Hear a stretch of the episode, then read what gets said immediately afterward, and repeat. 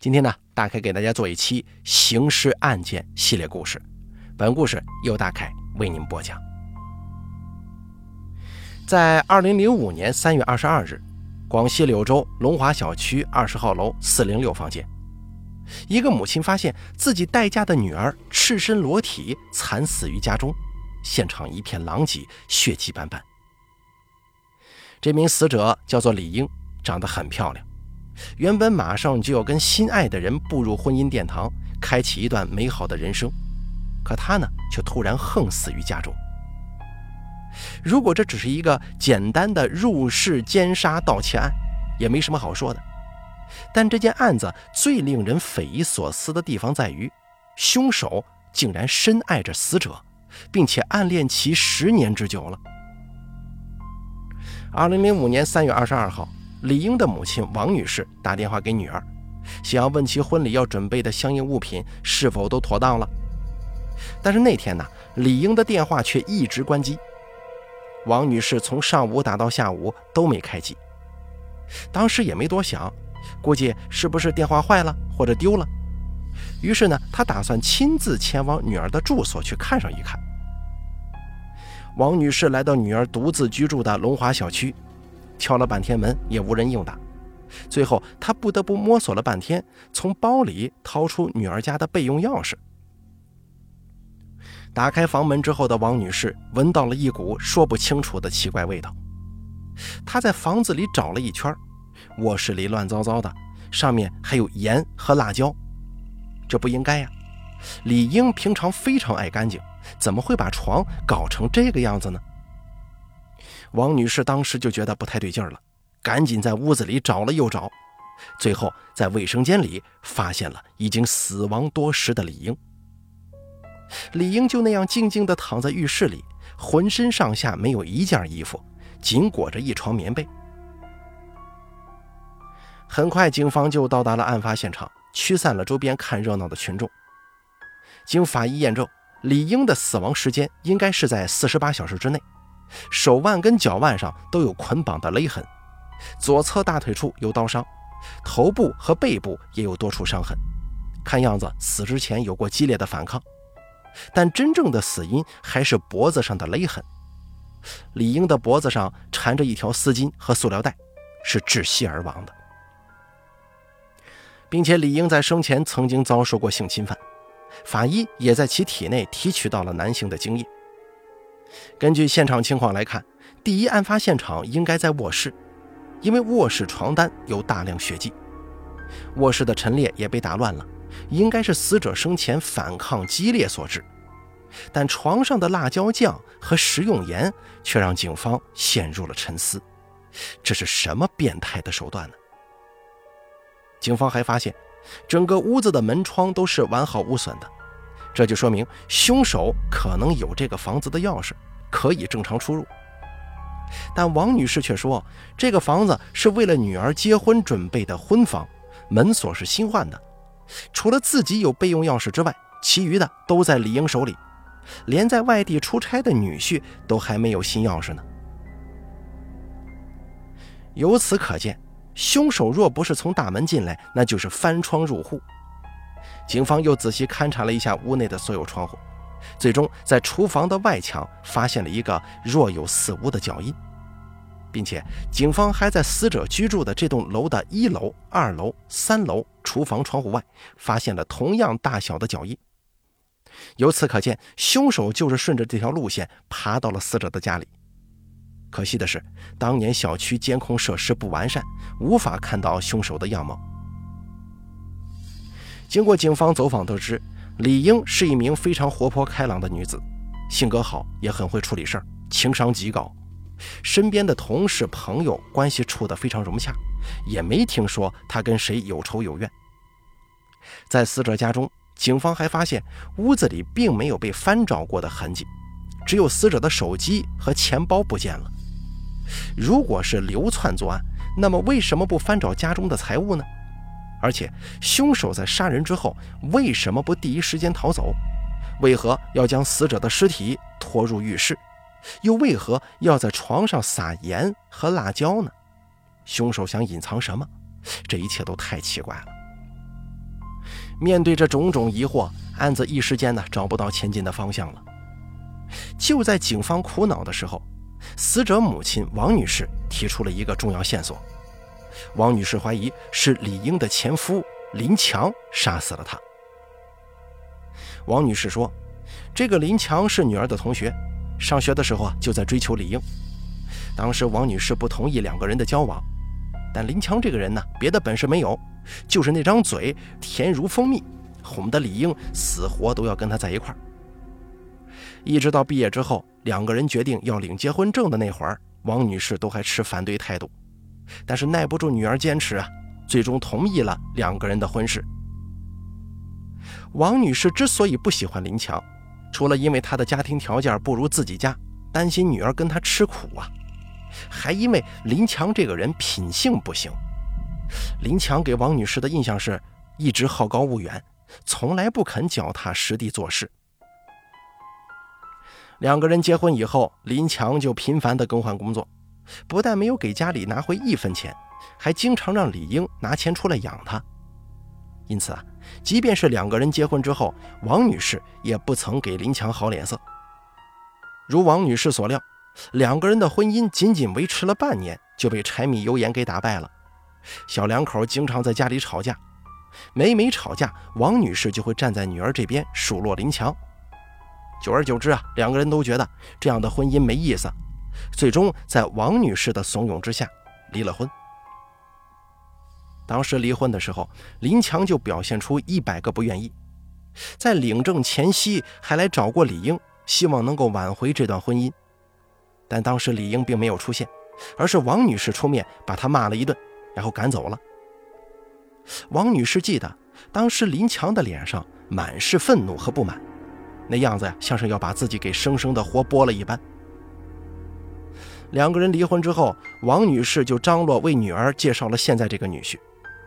王女士怀疑林强肯定是心怀不满，才对女儿痛下杀手的。警方觉得王女士所说若是实情，那林强确实有重大作案嫌疑。但这事儿啊，还得找到林强本人才能有定论。随后，警方给林强打了电话，但一连好几通电话，对方都在关机当中。这可不是个好兆头啊！如果林强真的是凶手，恐怕此时已经躲起来了。随即，警方又赶到林强的住所，可敲了半天的门都无人应答，电话依旧打不通。周边邻居说，已经有好几天没见到林强了，可能出远门了。好几天不见人影，电话也打不通，莫非他已经逃离了柳州市吗？警方立即对林强的行踪展开调查，发现案发前后，不论是火车、汽车、飞机，还是各大高速出入口，都没有林强的踪迹。他如果没有离开柳州，又能去哪里呢？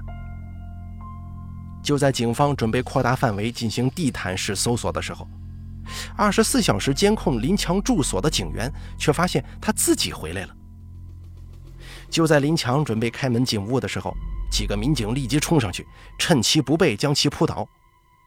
这番阵仗着实把林强吓了一跳，他当时整个人都懵了，也不知道自己犯了什么罪，警察为什么要抓自己？一直到了警察局，从警方的提问当中，他才得知自己前妻李英被人杀了。当时林强的表情全是震惊，警方还说他演技可太精湛了。随后，警方对林强进行了长达四个小时的盘问。警方说：“我们一直在找你呢。”林强说：“我不知道啊，我最近生意不好，所以心情郁闷。昨天我就在小河边喝酒，喝多了就在那儿睡过去了。我也不知道手机怎么关的机。”你跟李英上一次见面是什么时候啊？半年前了吧？我不知道李英死亡的事儿。我今天是准备回家充电的。电没充上，被你们抓到警察局来了。你们不会怀疑是我杀了他吧？李英的母亲说：“你离婚之后对李英心存怨恨，所以将其杀害。”我对李英心存怨恨，我爱他还来不及呢，我为什么要杀他呀？我如果真要杀人，我肯定选择杀他妈妈。我们两口子会离婚，都是他妈在中间搞的鬼。林强越说越激动，说着说着竟然泪流满面了。一脸的悲痛啊。从他的表现来看，也不像是在说谎。很快，法医那边的 DNA 对比结果就出来了。结果显示，现场提取到的凶手 DNA 与林强完全不符合，而且窗外的凶手鞋子尺码也跟林强的鞋码相差比较大，这就说明林强并不是凶手。录完口供之后，警方就把林强依法释放了。但随着林强的释放，整个案件算是回到了原点，陷入了僵局。在三月二十三号。警方在李英居住的小区内发现了一张带血的银行卡。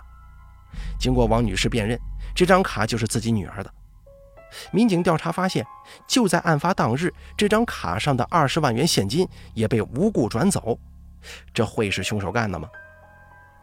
经过调看小区监控，警方发现了案发当天把卡丢入草丛的人，但是监控很老旧，画面也很模糊不清。只能大概看到一个男人的身形，并不能看清该男子的样貌。警方拿着这张模糊的照片，在小区里挨家挨户的询问，最终确定这名男子的真实身份了。他叫高宇，跟死者居住在同一个小区。王女士听到高宇这个名字之后，陷入了回忆。她说：“李英有个高中同学，就叫高宇。”警方从物业处打听到了高宇所居住的房屋房东，并且从房东手中拿到了高宇的身份证复印件。又经过走访，从死者跟高宇的同学口中得知，高宇曾经是班上的学霸，不但成绩好，为人也比较低调。他话很少，但是人很随和，不爱跟女生说话，一说话就脸红。也有女同学表示，李英曾经是班里的班花，有许多追求者，高宇就是其中一个。但是内敛的高宇从来没有向李英表白过。如今高宇在一家互联网企业工作，也不缺钱，跟李英又没有仇没有怨，他没道理杀李英啊。尽管从众人的口中都显示出高宇不太可能是杀害李英的凶手，但警方啊从银行的监控视频当中却看到了高宇的身影，的的确确是他取走了李英的二十万。所以，警方不得不找上高宇。在网吧里，警方找到高宇的时候，他一脸从容，直接起身跟着警方走了，仿佛早就知道有这么一天。而警方也首先对比了高宇跟凶手的 DNA，样本显示相似度高达百分之九十九，凶手肯定是他，无疑了。在审讯室里，高宇对自己的行为供认不讳，老老实实交代了自己的作案过程。案发当天晚上，他通过小区的天然气管道，从厨房处爬进了李英的房子里。当时李英正在睡觉，他拿了事先准备好的绳子，悄悄走进李英，趁其不备，快速将其捆绑起来。